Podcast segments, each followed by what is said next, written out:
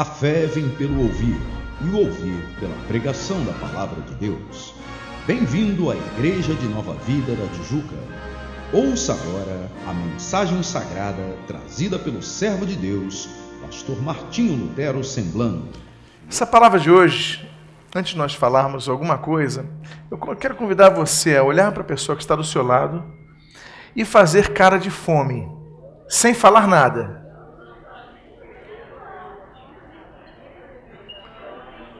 Conseguiu? A pessoa foi convencida? Você foi convencida pela cara dele? Agora faz uma cara para a pessoa que está do seu lado, como se você tivesse ganhado, ganho o melhor presente que você podia esperar. Como é que seria a sua expressão? Convenceu, Teresa? Convenceu? Agora faz uma cara como se você tivesse muito triste para a pessoa que está do seu lado. E agora faz a cara como se estivesse muito feliz, sem falar nada. O que, que você está notando? Você pode compreender que o olhar fala mais do que as palavras. Certa vez no casamento, eu não achei a folhinha. Tinha três folhas no casamento do, do roteiro e a folha número dois não estava. Por algum motivo, o clipe ali na Bíblia soltou e aquela segunda folha. E era a folha que tinha o noivo falar alguma coisa com a noiva. Então, naquele casamento, eu eu olhei para o noivo e falei, e agora? Eu não gravei as palavras, eu gravei os votos, mas os votos já tinha na terceira página. A pregação já sabia. Mas aquela palavra que ele tinha que falar para a noiva e ela para ele. E naquela hora, no bate-pronto, naquele momento, não tem como improvisar, eu falei: o noivo agora olhe para sua noiva e diga tudo o que você sente para ela com um olhar. E aí começou uma tradição que nós seguimos até hoje. E ali nós podemos compreender quão belo eram os olhares dos noivos. Eu dizia e digo assim para os casais: faça aquele olhar, dizendo tudo o que essa pessoa representa para você. E não poucas vezes o que eu vejo são lágrimas. Privilégio meu pela proximidade com os noivos, que talvez muitas câmeras nem captem, mas pelo menos olhos mareados eu vejo sempre. O olhar ele é um grande comunicador. Quem faz propaganda e marketing, quem já estudou alguma matéria vinculada a isso, já aprendeu que o poder da comunicação visual ele é muito forte. Muitas vezes mais do que palavras. Na época das, dos debates presidenciais nos países democráticos, com o advento da televisão, houve uma disputa que um candidato favorito perdeu as eleições para um candidato que era enfim, tinha tudo para perder. As eleições eram nos Estados Unidos da América, nós tínhamos o candidato Nixon, nós tínhamos o candidato Kennedy, e Kennedy tinha todas as vantagens, era inexperiente, o pai envolvido com a máfia nova-iorquina, católico romano, um país protestante. Tinha tudo para dar errado. Mas a equipe de marketing dele conseguiu acesso ao pessoal da produção do auditório. E foi o primeiro debate televisivo. E eles sabiam que o Nixon, ele tinha, ele era muito calorento. Então botaram um ar-condicionado, mudaram, inverteram e colocaram mais quente. E o Kennedy prepararam, colocaram, colocaram uma boa maquiagem nele para que ele não ficasse suando. Então, no debate, enquanto se esquentava o, o debate emocional e os argumentos, as palavras, Aquele calor fazia com que o Nixon começasse a suar e ficasse ofegante, enquanto o Kennedy ficava bem tranquilo, já preparado pela equipe de marketing dele. E o que aconteceu é que aquele debate foi uma virada, uma guinada, e logo depois o Kennedy ganhou as eleições. As pessoas viram na expressão de seu oponente preocupação, desespero, tensão.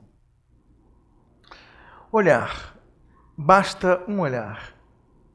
Basta um olhar da Cláudia para mim para eu perder a minha noite de sono. Você sabia disso? bastou um olhar dela para mim e eu suei frio, tive taquicardia, enfim, minha vida mudou por causa de um olhar. Eu queria nessa noite compartilhar nesses próximos minutos alguns olhares do Senhor Jesus. E o que, que nos ensinam os olhares que a Bíblia registra quando Jesus olhou? Vamos então fazer uma oração. Pai amado, em nome de Jesus, lemos a tua, vamos, ah, de ler a tua santa e preciosa palavra. Então pedimos, Deus, fala conosco nesta noite, edifica a nossa vida. E o que nós pedimos, nós te agradecemos em nome de Jesus. Amém e amém. Primeiro tipo de olhar que nós aprendemos é o que nós podemos ler em João, Evangelho de João. Nós vamos ficar entre João e Lucas nessa mensagem. Capítulo número 11. Eu vou ler o primeiro versículo 33 e o versículo 35. E o texto assim diz: Jesus, vendo-a chorar, e bem assim os judeus que o acompanhavam, que acompanhavam, agitou-se no espírito e comoveu-se Jesus chorou. Deus encarnado não é um Deus insensível. Deus encarnado tem alma, tem sentimentos. Jesus olha aquelas pessoas e chora. A palavra no português comoveu-se é muito bem colocada muito bem traduzida. Porque comover-se é mover-se conjuntamente a quem está se movendo. Comover-se. Se as pessoas estão chorando, e todos ali naquele ambiente estavam chorando, Jesus comoveu-se. Jesus não ficou à parte daquele movimento emocional. Jesus se comove. E a primeira coisa que nós aprendemos com os olhares de Jesus, os registros bíblicos a respeito dos olhares do Senhor Jesus, é quando Jesus olha, ele se comove. Ele não fica insensível a uma situação. O Senhor Jesus, ele nos ensina então o olhar da comoção. O que nos faz agir muitas vezes, amados irmãos, é o nosso raciocínio nós racionalizamos as coisas, mas muitas vezes ficamos embrutecidos pelo muito saber, quando ficamos insensíveis às realidades que nos cercam. E o primeiro olhar que eu gostaria de abrir essa mensagem seria o olhar da compaixão. Por quê?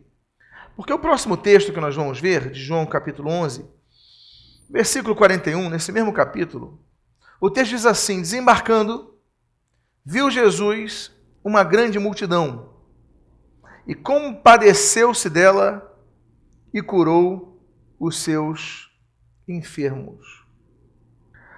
Aquela comoção que nós vimos no início não é uma comoção meramente relacionada ao beneplácito de seu magnânimo ser. Mas é uma comoção que gera ação, como diz o texto. Jesus estava comovido e agora ele desembarca e vê uma multidão de pessoas, e a multidão de pessoas enfermas, com muitas dores. Eu fico imaginando pessoas chorando, eu fico imaginando pessoas gritando de dor. Não havia anestesia, não havia medicação como nós temos hoje, de efeitos quase que imediatos. Imagine as dores que as pessoas passavam. Jesus estava comovido naquele momento. Jesus desembarca e diz então que ele se compadece e cura os seus enfermos. Nós falamos da palavra comover, mover-se conjuntamente aqueles que estão em determinado movimento. Agora nós vemos outra palavra que também é muito parecida, mas é compadecer-se é padecer com outra pessoa, é sofrer com outra pessoa. Note que o olhar de Jesus, então, não é um olhar apenas de registro. O olhar de Jesus não é apenas um olhar meramente fotográfico. O olhar de Jesus é um olhar que entra pelas janelas dos olhos e se aloja no arcabouço de seu coração. Jesus olha, Jesus vê o sofrimento, Jesus se compadece, padece com aquelas pessoas. E só se compadece aquele que tem misericórdia. Eu já comentei a respeito da palavra misericórdia. É uma palavra muito interessante porque ela tem duas bases. Ela tem a miséria e tem a cardia. Miséria do latim, cardia do grego. Miséria vem de miséria. Cardia vem de coração em grego. Daí vem cardíaco, cardiologia. Misericardia é quando o nosso coração ele se acopla à miséria das pessoas. Ter misericórdia, então, não é apenas ter o registro de sofrimentos. Ter misericórdia não é apenas você entender o momento, mas ter misericórdia só acontece quando você se compadece, quando padece com alguém, quando sofre com alguém. Nós podemos ter dó de pessoas, nós podemos ter compaixão, mas paixão também é sofrimento, mas nós podemos ter um sentimento de preocupação com outras pessoas. Mas compadecer é só quem padece junto, é só quem sofre junto. Quando minha filha deslocou o joelho há pouco tempo atrás, eu sei que a dor dela não era minha, mas uma coisa posso afirmar: eu sofri demais ao vê-la sofrendo. Quem é pai já passou por isso, passa por isso, entende o que eu digo. Isso é compadecer, padecer em conjunto. Você fica aguardando a ajuda de outras pessoas. Você não tem ninguém para te socorrer. Você compadece, você sofre. E nesse momento Jesus se compadeceu. Jesus chorou pouco antes, a Bíblia não registra que ele chora agora, mas talvez agora a Bíblia não registre lágrimas sendo em seus olhos.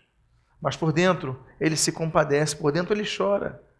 E a Bíblia diz então que ele cura os seus enfermos. A ação posterior ao compadecimento não é um enxugar das lágrimas, é o agir.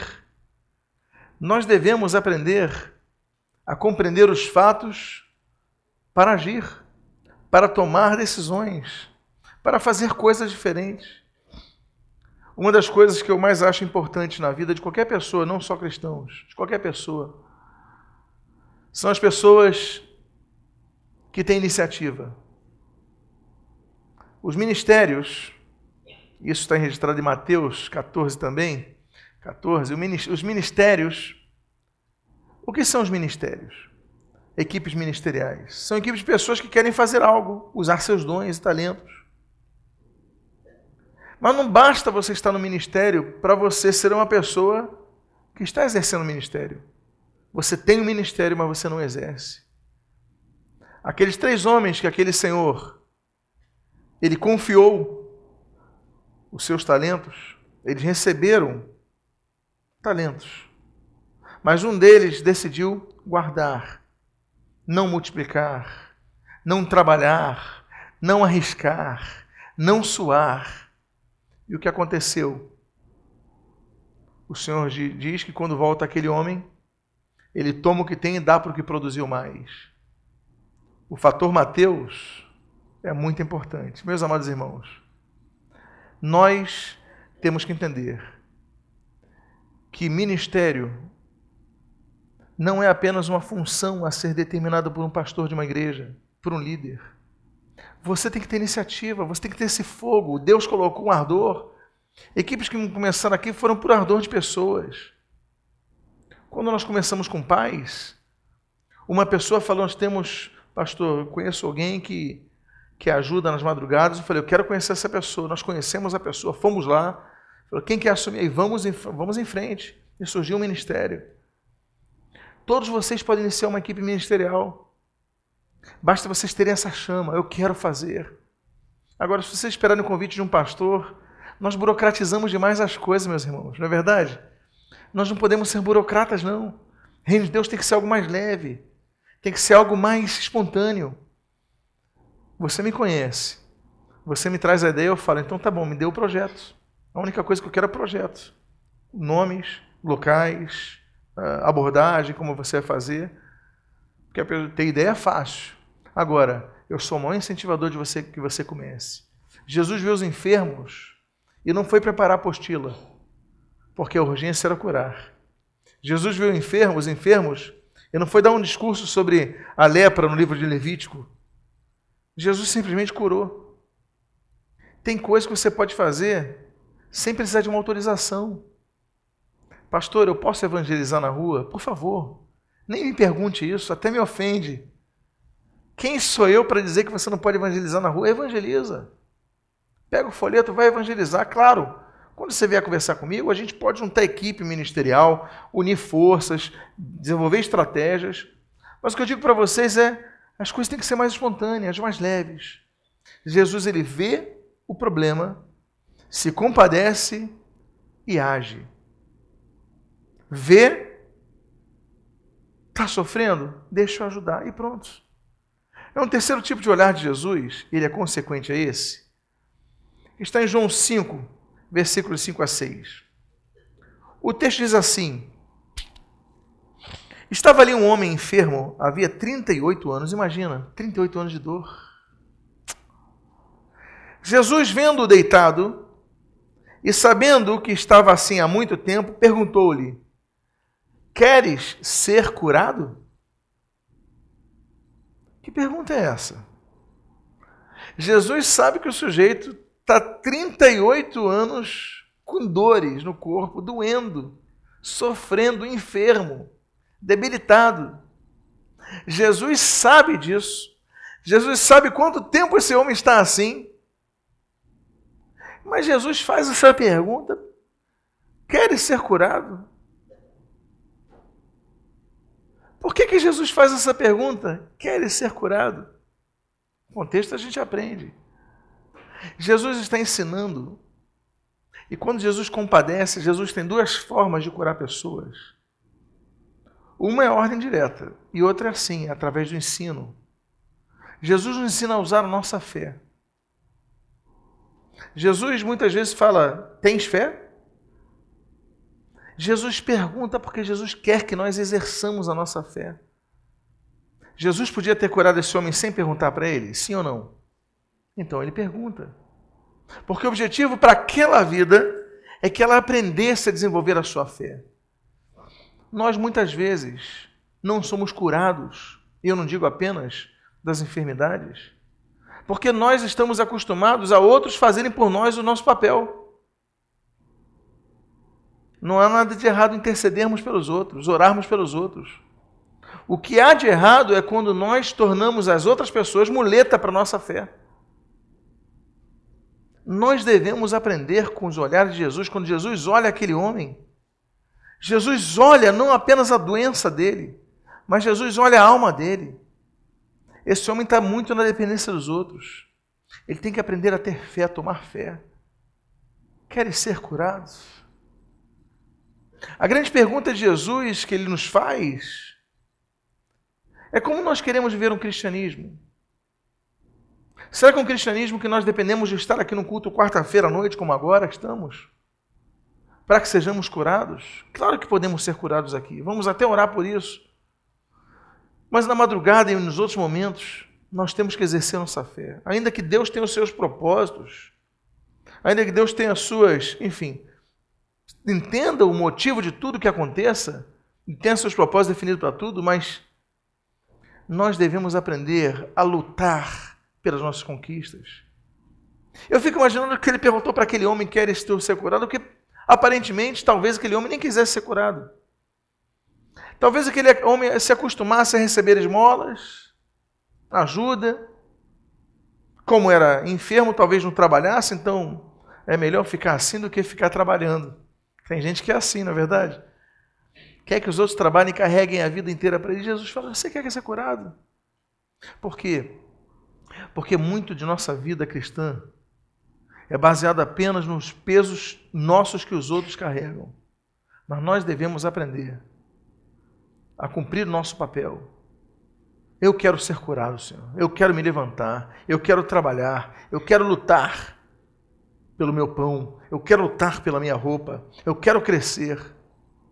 Jesus então ensina, nesse momento de cura, quando ele olha aquele homem, que a necessidade daquele homem não era só a cura física.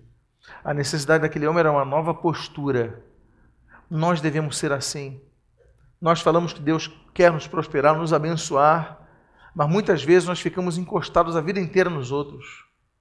Nós devemos avançar. Existe um quarto tipo de olhar de Jesus.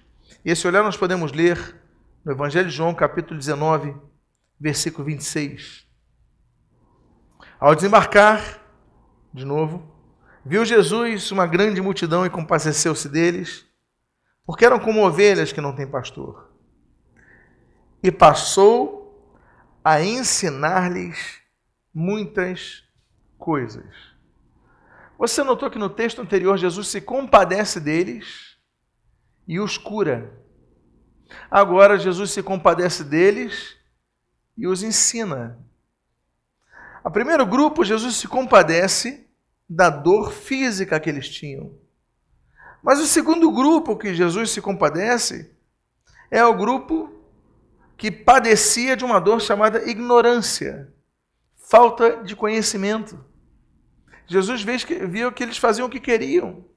Cada um seguia para onde apontava o seu nariz, fazia o que bem determinava a sua própria vontade, e por causa disso havia uma confusão, havia tanta coisa errada. Jesus então padece com eles, sofre com a ignorância daquele povo e começa a ensinar. Muitos problemas que nós vemos no Evangelho hoje é que muitas igrejas elas têm feito bom e excelente, aliás, trabalho de se combater pelos que sofrem o físico, mas se esquecem o outro lado, de que o povo continua padecendo se não receber o alimento da palavra. Nós, claro, temos que nos preocupar com os que sofrem no seu físico, no seu emocional, mas para Jesus, o peso que ele dá é o mesmo compadecimento daqueles que não tinham a palavra. Então eu quero dizer para vocês, irmãos, que nós sejamos pessoas que entendam que Jesus olha e Ele vê nossas necessidades, nossas dificuldades, nossas dores. Mas Jesus olha também que nós precisamos aprender. Um problema que nós temos visto hoje são ministérios que têm graças a Deus, muita oração, graças a Deus, muita intercessão, graças a Deus, muita cura. Deus, queremos isso. Agora, se atenha a isso e despedem o povo com a bênção apostólica sem ensinar a Bíblia, sem incentivar que o povo leia, o povo a ler a sua Bíblia. Esse lar de Jesus nos aponta a direção. Que nós erramos, como diz Mateus 22, 29. Não conhecendo as Escrituras nem o poder de Deus. O erro não está só conhecer o, o, em conhecer, não conhecer o poder de Deus. O erro não está só em não conhecer as Escrituras sagradas. Errais não conhecendo as Escrituras nem o poder de Deus. Nós devemos conhecer os dois lados. Devemos ser pessoas que leem a Bíblia, amam a Bíblia, manuseiam a Bíblia, meditam na Bíblia, estudam a Bíblia. E, claro, vivam a Bíblia para que a proclamem com autoridade de proclamá-la. Então, que nós sejamos um povo ávido por isso. Quando nós colocamos essas poltronas aqui, fizemos um investimento pesado de colocar em cada poltrona um braço. Em cada poltrona atrás dela tem um papelzinho para você anotar a mensagem com uma caneta. Para que você possa, tudo que eu fale aqui, você possa na sua casa ler o mesmo texto bíblico, ver se eu errei, que você possa ver as minhas falhas, mas você possa ver tudo que pode ser aproveitado ali. Porque os homens podem falhar nas suas pregações, mas a palavra de Deus nunca falha. Então, esse papelzinho que você tem aí é para você anotar, para você estudar de novo tudinho, para você melhorar o que foi dito, para que você seja edificado. O erro está nisso desprezarmos uma coisa ou outra. Jesus se compadece deles quando olha eles. Uma outra coisa, uma quinta, um tipo de olhar que Jesus traz, está nesse texto, que nós vemos de João, capítulo 1, versículo 47. Em João 1, 47, nós lemos assim: Jesus viu Natanael aproximar-se, perdão, Jesus viu Natanael aproximar-se e disse a seu respeito: Eis um verdadeiro israelita em quem não há dolo. Amados irmãos, o olhar de Jesus também não é apenas um olhar de compadecer-se com sofrimentos. O olhar de Jesus é um olhar de reconhecimento. Jesus reconhece que nesse homem não havia problemas. Natanael, realmente um presente de Deus, como diz o nome dele. Jesus afirmar isso daquele homem. Amados irmãos, Jesus é um Deus que reconhece não apenas nossos defeitos, mas reconhece também nossos acertos. Reconhecimento é uma das necessidades que todo homem tem, não é verdade? Quando você era criança, você fazia aquele desenho do seu pai ou da sua mãe, aquele desenho no padrão Pablo Picasso, João Miró, etc. Aí você mostrava para os seus pais. O que, que você esperava receber dos seus pais? Que lindo! Que desenho lindo! Ainda que você errasse, como uma vez eu errei, Natan mostrou um desenho, falei, gente, que lindo! É a mamãe? Não, pai, é o senhor. Ah, claro, a mamãe está no coração do papai. As crianças querem o reconhecimento, nós também. Nós queremos reconhecimento do nosso trabalho. Os filhos querem reconhecimento dos seus pais. Os pais querem reconhecimento dos seus filhos. O padrão quer, quer reconhecimento da sociedade. Todos querem ser reconhecidos. Jesus não despreza o nosso esforço. Ainda que o seu marido não te reconheça, reconheça o seu esforço. Ainda que a sua esposa não reconheça o seu esforço, Jesus reconhece cada trabalho que você faz. Ele fala: Olha, eis um verdadeiro israelita em quem não há dolo. Olha, eis uma pessoa que está fazendo as coisas certas. Então, se ninguém te der um elogio, se ninguém te elogiar, não se preocupe, Deus está vendo você. Uma penúltima característica. Penúltima não, ainda vamos falar de duas. Sexta, seis dos oito, oito olhares que eu tenho de registros aqui, do Senhor Jesus, há mais olhares naturalmente dele, mas está no Evangelho de Lucas, capítulo número 22. O texto diz assim, e falamos da traição de Pedro, mas Pedro insistia: Homem, não compreendo o que dizes. E logo estando ele a falar, cantou o galo. Então Voltando-se o Senhor, fixou os olhos em Pedro, e Pedro se lembrou da palavra do Senhor, como lhe dissera: Hoje, três vezes me negarás antes de cantar o galo. Olha a expressão. Então, voltando-se o Senhor, fixou os olhos em Pedro. Quem aqui, quando criança, já fez alguma coisa errada e quando seu pai olhou, você ficou gelado? Você congelou. Estou vendo o Luiz, eu acho que ele já fez isso. Ele de repente ficou parado. Congelou. Se isso é terrível, eu não sei o que passou Pedro naquela noite. Ele nega Jesus três vezes. O galo canta. Quando ele canta, ele se lembra.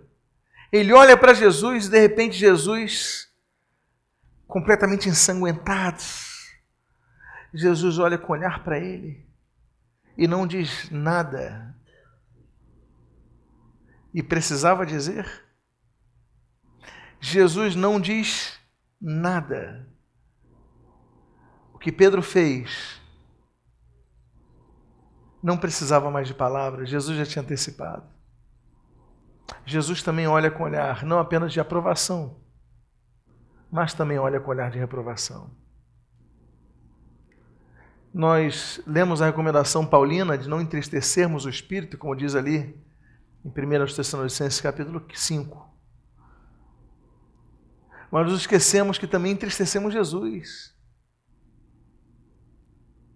Quando nós falhamos com Ele, quando nós negamos a Ele, nós entristecemos o Senhor Jesus.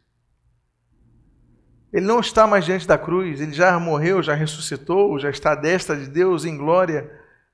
Mas eu fico imaginando o olhar que ele faria a mim a você se nós falhássemos com ele.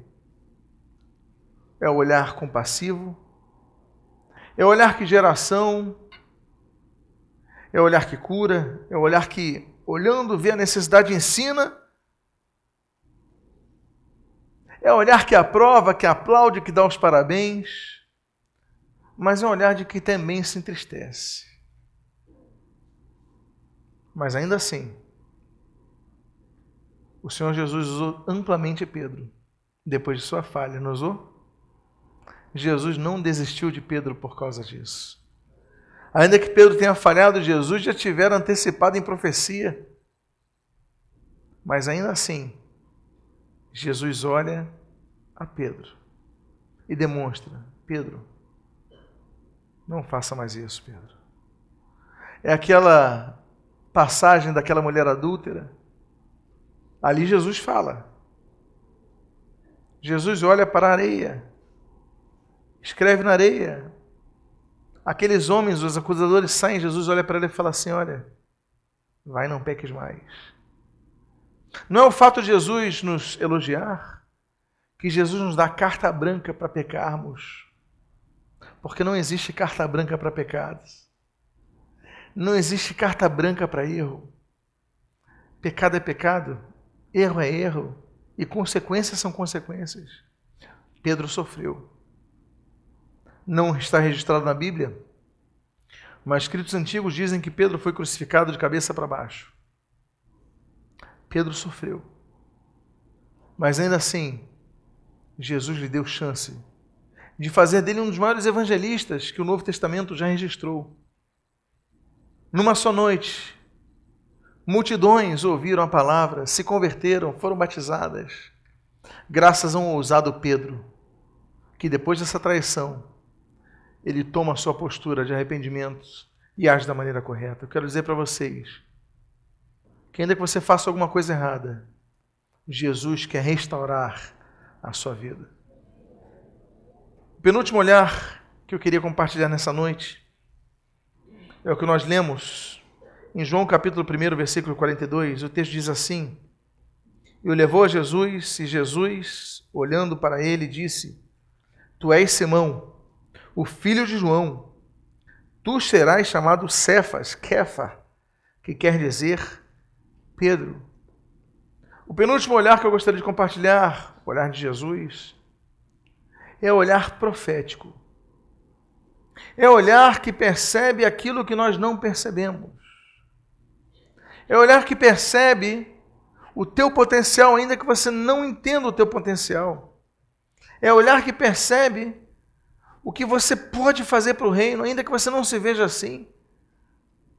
As pessoas viam Pedro apenas um pescador, apenas um empresário com uma companhia de pesca. Mas Deus falou: Olha, Simão, o teu nome nem vai ser mais Simão, vou te dar um apelido. Que o nome dele não era Pedro, tu, isso daí todos nós sabemos. É um apelido que Deus dá para ele: é pedra, rocha, Kefa, em aramaico. Olha, você não vai ser chamado mais Simeão, não. Você vai ser chamado de Kefa, de rocha. Jesus ele olha para nós de uma maneira diferente que os seus pais olham para você, do que seu marido olha para você, do que sua esposa olha para você. A grande questão é se você aceita as palavras de Jesus para a sua vida. Porque para os seus pais você pode ser, ah, você é um vagabundo, me perdoe a expressão popular. Você é uma pessoa que não, não leva jeito para nada. Você é imprestável. Mas Jesus olha para você e olha para você como uma pessoa que pode mudar essa sociedade. Então a grande questão é você não ficar preocupado demais com o que as pessoas próximas a vocês dizem. Agarra-te na fé do que Deus diz para você. Eu estava lendo aquele livro, a biografia de Edir Macedo. É, Nada a Perder. Eu não sei se é o volume 1 ou o volume 2. Eu acho que é, um, é o volume 1. É o volume 1. O volume 1, Edir Macedo, ele era da Igreja Nova Vida, de Botafogo. E ele ficou ali muitos anos. E ali tem uma falha na memória dele. Porque não foi com o bispo Roberto. Porque deve, ele deve ter confundido as datas. Foi com o bispo Tito que ele sai da nova vida. E o bispo Tito falou isso de púlpito no conselho de pastores. Mas simplesmente ele queria, não, podemos que o bispo Tito, ele estava trabalhando muito a questão de comunidades, coinonia, células, estudos para os crentes, olhando de nós conquistarmos o mundo, queremos fortalecer a nossa, o nosso grupo, e ele estava certo. O problema é quando a gente fecha as coisas, abrindo algumas, fecha outras. E o, o Macedo, ele falou: não, nós temos que evangelizar de frente, botar faixas, e pregar nos terreiros, e não sei o que, ir para a televisão. Não, agora não é hora, agora a gente tem que trabalhar aqui internamente. Não, não sei o que e tal. Então tá bom, fica à vontade, pode ir. Aí ele falou: pode chamar sua esposa? Aí ele chama Esther. A irmã Esther, poxa, de uma família muito estruturada na Igreja Nova Vida, muito. Aí ele fala assim: Olha, Esther, não se preocupa não, ele está saindo, mas isso é só fogo de palha. Ele já vai apagar rapidinho. E ele finaliza o capítulo, não afrontando a liderança anterior dele, naturalmente, mas ele, diz, ele fecha o capítulo mais ou menos dizendo assim: olha, que fogo de palha é esse que continua se arrastando cada vez mais? O homem está mais de 200 países. Discordemos ou não de suas doutrinas e métodos, ou de algumas das doutrinas e de seus métodos, mas ele está pregando o evangelho e salvando vidas. Enquanto nós, onde estamos? Ele tinha condições de ouvir a palavra do líder dele e aceitar como um decreto sobre a vida dele. Eu posso chegar para você e dar uma palavra para você que possa te colocar lá embaixo, que possa colocar você. Mas se Deus te der outra palavra, meu amado irmão, não tenha dúvida, se afie na palavra de Deus, porque muito do homem é do homem. Muito se cumpre, claro, já falamos sobre isso. Mas quando a gente se afia na fé em Deus, ele falou, Pedro, Simão, perdão, você não vai chamar mais Simão, não. Você é um Pedro. Você é uma rocha. E Simão se agarrou naquilo. E o último texto que eu gostaria de compartilhar com vocês está em Lucas 19, 5. Quando Jesus chegou àquele lugar, olhando para cima, disse-lhe: Zaqueu, desce depressa, pois me convém ficar hoje em tua casa. Jesus olha para cima. Hoje nós falamos sobre oito olhares de Jesus, oito menções da Bíblia que falam que Jesus olhou para algum lugar. Mas esse oitavo olhar é diferente. A Bíblia diz que Jesus estava passando ali em Jericó. Ele olha para cima. E quando ele olha para cima, ele diz: Zaqueu, desce devagarinho, Zaqueu. Porque me convém ficar hoje em sua casa, não é isso? Não, desce depressa, pois me convém ficar amanhã em tua casa, não é isso? Também não. Desce depressa, pois me convém ficar hoje em tua casa. Qual é o nome disso? Não é apenas o olhar da compaixão, não é apenas o olhar da compaixão pela cura, não é apenas o olhar da compaixão para o ensino, não é apenas, enfim. É o olhar da oportunidade. Jesus passava naquele momento. A árvore estava aqui. Ele olha para cima, Zaqueu, desce agora, porque eu tenho que ir para a tua casa. Zaqueu podia não ter descido. Zaqueu podia ter falado assim: não, tem que falar primeiro com a minha esposa. Sabe como é que é lá em casa, né? Pensou, o senhor chega e visita, a casa está arrumada, eu vou levar uma bronca. Mas ele se agarrou na oportunidade que Jesus deu, porque se ele não fizesse isso, com certeza teria outro que Jesus chamaria e aceitaria, ele iria cear na casa do outro. Mas ele tinha um projeto para Zaqueu. O que eu achei importante é que quando Jesus olha, nós não podemos dizer amanhã. Quando Jesus olha, não é para pensarmos em depois. Quando Jesus olha e nos dá oportunidade, nós temos que agarrar essa oportunidade agora. Porque há muitas pessoas que perderam oportunidades em suas vidas e até hoje choram essa perda. Porque um dia demoraram a tomar uma decisão. Uma vez, eu sempre acontece nas televisões, mas almoçando eu vi ali uma reportagem do vestibular e ali a menina que chegou, os portões fechando, ela, por favor, é a minha última chance e tal, não sei o quê. Pessoa, já era. Eu fico imaginando a decisão que essa menina teve ao colocar o alarme e colocar os 10 minutinhos a mais, pensando que vai dar tempo. Ou a demora que ela teve para escolher uma roupa. Não, não sei se eu vou com esse calçado ou com esse calçado. As decisões que ela tomou, que não eram prioritárias a decisão de chegar na hora, ela calculou errado, ela esqueceu as variantes externas, né? um atraso de um ônibus, um engarrafamento, um pneu furado. Ela se preocupou, mas ela esqueceu de colocar as coisas em ordem de prioridade e ela perdeu a chance dela. Há pessoas que perdem grandes oportunidades no casamento, grandes oportunidades profissionais, oportunidades em várias áreas, porque se esquecem de agarrar as oportunidades e colocar escala de prioridades. Em nossa vida, nós temos uma prioridade que é Jesus. E se Jesus chama hoje, você tem que descer agora eu não sei como desceu Zaqueu.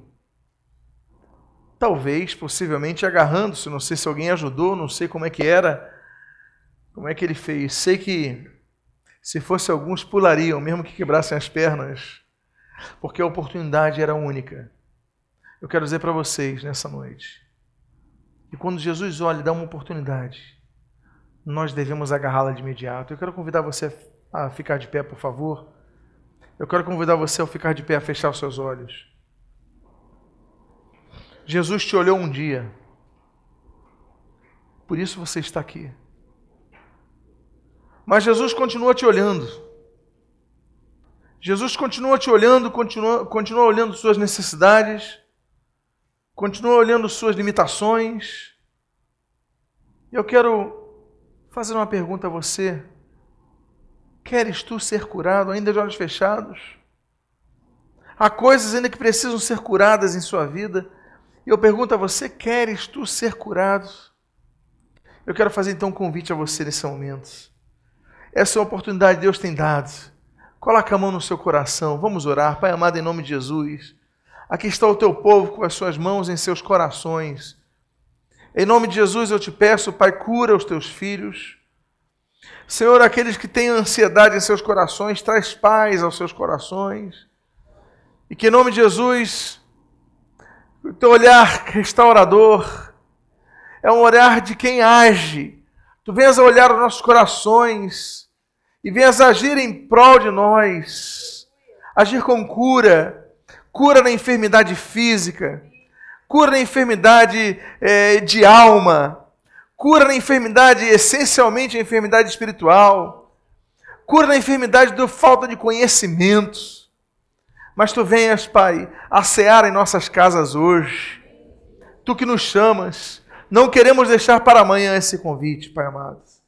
Enquanto a igreja está orando, eu queria fazer um convite Alguém aqui nessa noite gostaria de entregar a sua vida ao Senhor Jesus? Se o há, levante sua mão agora. Nós queremos orar por sua vida. Alguém quer voltar para os caminhos do Senhor Jesus? Pai amado, aqui está o teu povo reunido, Pai. Nós te agradecemos por tua palavra. Pedimos, continua nos abençoando, Pai. Continua nos fortalecendo, nos edificando, Pai. E que essa palavra do teu olhar, Pai, jamais saia de nossos corações, pois tu és um Deus que olhas e transformas. Muito obrigado por tudo em nome de Jesus. Amém. Se você foi abençoado com esta mensagem, seja um canal de bênção a outras vidas, presenteando-as com este e outros CDs do pastor Martinho Lutero Semblando. Visite-nos à Igreja de Nova Vida da Tijuca, Rua Conde de Bonfim, 604, sua família na Tijuca.